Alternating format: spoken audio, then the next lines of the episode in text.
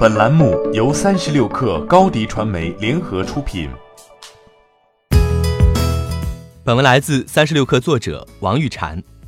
日本大阪市政府想搞个一刀切，彻底解决问题。十一月二十七号，日本大阪府知事吉村洋文宣布，计划在二零二零年冬季引入所有办公电脑每天十八点三十分强制关机的系统，希望此举能够减少加班，维护职员健康，也提高工作效率。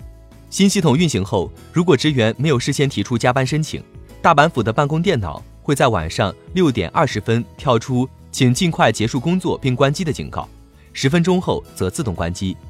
预计包括大阪府警、公立学校等各部门约七千六百名非管理职职员将适用新系统，但若遇到严重灾害时，强制关机的功能会被暂停。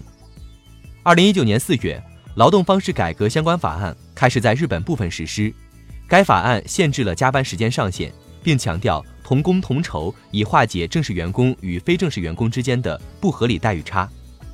虽然新系统不便宜，但还是比加班费少得多。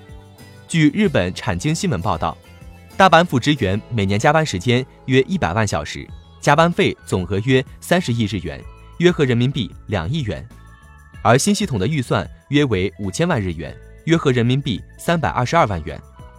大阪府的一刀切效果如何？需等明年冬天启用后方有结论。考虑到体制内工作的特殊性，或许这一系统在政府比在企业更易普及。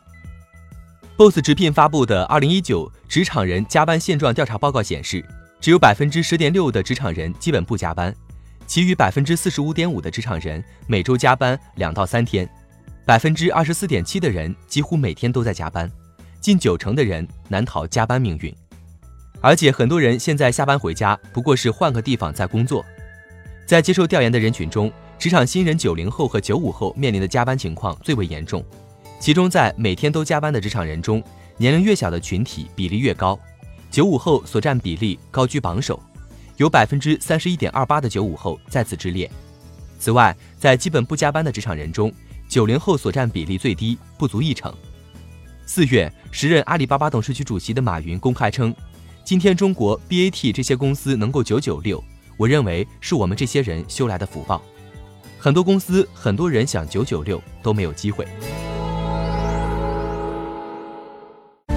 欢迎添加小小客微信 xs 三六 kr 加入克星学院，每周一封独家商业内参，终身学习社群，和大咖聊风口谈创业，和上万客友交流学习。